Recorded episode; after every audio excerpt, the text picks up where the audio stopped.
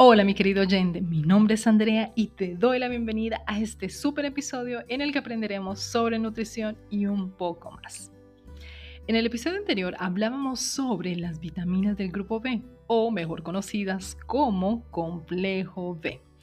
Un poquito de historia, por qué están clasificadas de esta manera, cuál es su importancia, entre otras curiosidades más. Te contaba que están constituidas por un grupo de 8 vitaminas hidrosolubles. Hoy hablaremos sobre las vitaminas B1-tiamina y B2-riboflavina. Comencemos con B1-tiamina. Al inicio se creía que la vitamina B era una sola, pero al ir estudiando en profundidad descubrieron a toda una familia que hoy en día conocemos como complejo B. Si quieres saber más sobre este tema, te invito a escuchar el episodio anterior de podcast sobre las vitaminas del grupo B. La vitamina B1 se descubre en el año de 1910 por el científico japonés Suzuki Umerato. Suzuki investigaba cómo el salvado del arroz curaba a los pacientes de beriberi. El beriberi es una enfermedad causada principalmente por la deficiencia de el término beri de hecho proviene del singalés que traduce no puedo y es precisamente a causa de que esta enfermedad produce fatiga, cansancio crónico, la lentitud para hacer ciertas cosas, afectando principalmente al sistema nervioso y cardiovascular. Dicho esto, hablemos sobre las fuentes de obtención para que podamos entender parte de las funciones de esta vitamina. Principalmente podemos obtenerla de productos integrales, enriquecidos y fortificados, como por ejemplo la avena, el pan, cereales, el arroz, la pasta, la harina, en las legumbres, frutos secos, semillas de sésamo, en las nueces. También podemos obtenerla a través de algunas carnes, bien sea carne de red, de cerdo y en los huevos. Así que como verás, gran parte de la fuente de obtención proviene de los carbohidratos. Y aquí vamos a iniciar a hablar sobre sus funciones. Esto se debe a que la tiamina ayuda a las células de nuestro organismo a convertir carbohidratos en energía. Y esto es precisamente ya que el papel principal de los carbohidratos es de suministrar energía al cuerpo, especialmente nuestro sistema nervioso y por tanto nuestro cerebro. Además de ello, la vitamina B1 participa en el metabolismo de grasas, proteínas, de los ácidos nucleicos. Es esencial para el crecimiento y desarrollo normal de nuestro organismo ayuda a mantener el funcionamiento del corazón, del sistema nervioso y digestivo. La tiamina juega un papel importante en la contracción muscular y la conducción de señales nerviosas. Además de esto que te acabo de mencionar, es importante indicar que su absorción ocurre principalmente en el intestino delgado como tiamina libre y como difosfato de tiamina la cual es favorecida por la presencia de la vitamina C y de la vitamina B9 o comúnmente conocida como el ácido fólico, siendo ambas vitaminas hidrosolubles.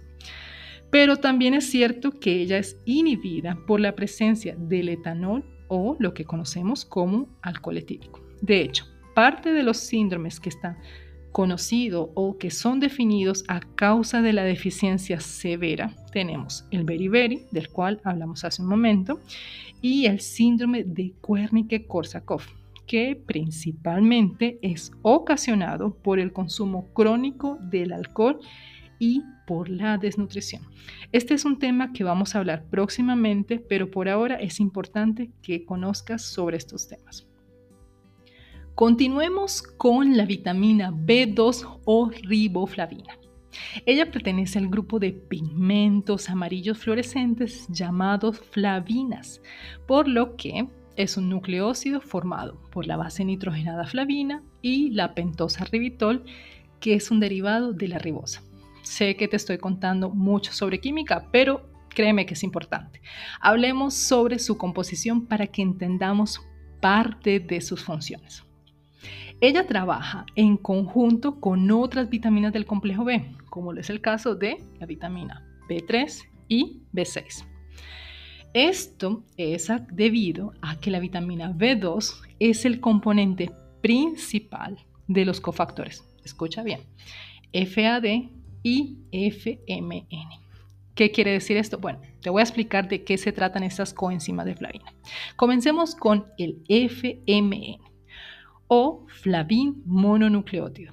Este es necesario para la conversión de la piridoxina o vitamina B6.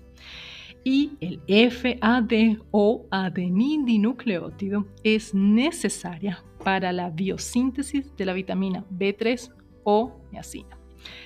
Es debido a esto a que como es el componente principal de estos dos cofactores y como trabaja en conjunto con B3 y B6, es fundamental para realizar dichas funciones. Otra de sus principales funciones es que, al igual que las otras vitaminas del complejo B, tiene un papel sumamente importante en el metabolismo energético es extremadamente importante para la producción de energía en nuestro organismo. Es necesaria para la piel, las mucosas y de forma especial para la córnea debido a su actividad oxigenadora, siendo imprescindibles para la buena visión.